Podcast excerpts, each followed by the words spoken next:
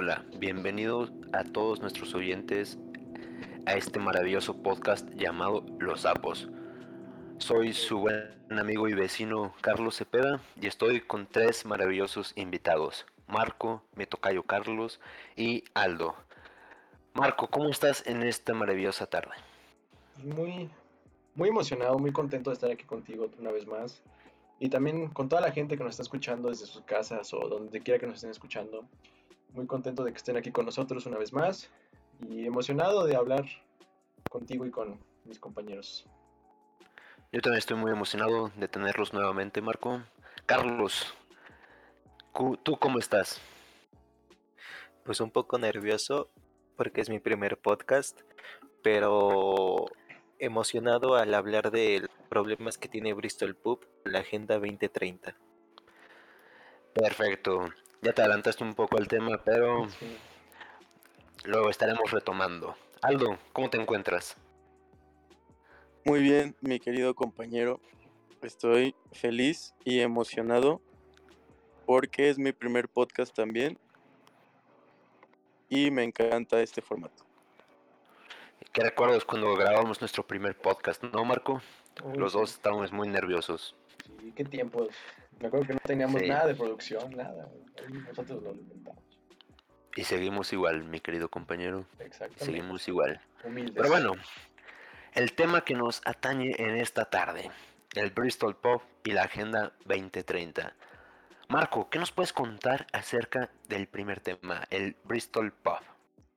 Pues bueno, el Bristol Pub es un restaurante que se encuentra aquí en la capital potosina y es un restaurante que abrió sus puertas en el 7 de abril de 2011. Eh, originaria obviamente de San Luis y es, tiene una ubicación muy accesible ya que se encuentra en una plaza que es de acceso muy fácil para todo el público. Eh, y es, es un restaurante bar, por lo que asisten personas para divertirse entre, con sus amigos. Y en cambio los domingos es más como un restaurante familiar. Y, y tiene muchas estrategias, ya que tiene todas las, todos los días de la semana tiene promociones que sí son muy, muy buenas para, para ir. ¿Cuál podrías considerar tú que es la mejor oferta que tienen, así a tu gusto? Pues mira, a mi gusto, de manera personal, lo que más, la, la, promoción que más me gusta es que los viernes y sábados, me parece, tienen bufeta a la carta. Por lo que puedes pedir lo que tú quieras de la carta sin importar la cantidad. Esa oferta es para que vayas con mucha hambre de no haber comido en tres días por lo menos. Pero bueno, vamos ahora con nuestro segundo tema, la Agenda 2030. Aldo, ¿qué nos puedes contar de esta? La Agenda 2030 tiene varios puntos. Por ejemplo, tiene 17 objetivos de desarrollo sostenible. Son unas metas específicas.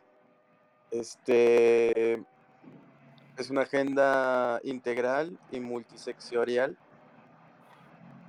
en los que podemos encontrar varios puntos, como por ejemplo el, la salud y el bienestar, la educación de calidad, entre muchos otros. Y por ejemplo, en este caso, nuestra visita al Bristol Pub se va relacionando con uno de ellos, que vendría siendo un pequeño problema que es, en este caso, que tienen bastante merma en, en cuestión de comida y se desperdicia bastante. Carlos, cuéntanos más acerca de este problema que acaba de mencionar Aldo? Bueno, pues sí, encontramos un problema mayúsculo que es la merma. Porque como los, los alimentos están muy grandes, eh, a veces los clientes no se comen toda la comida. Y puede ser un desperdicio muy grande si se junta mucha. Entonces, una de, nuestras soluciones es solucionar esto de la merma.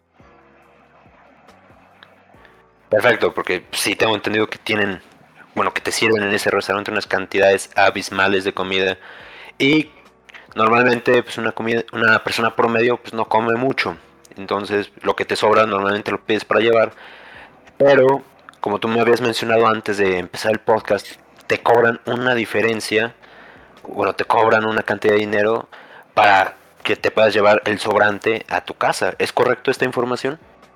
Eh, sí, te cobran unos 30 pesos extra. Que no es mucho, pero pues si vas justo en el efectivo no vas a poder pagar 30 pesos extra. Sí, sobre todo si eres estudiante como todos nosotros. Exacto. Marco, ahora dinos cómo se va a relacionar la Agenda 2030 con este problema que nos acaban de mencionar. Claro, con mucho gusto, amigo.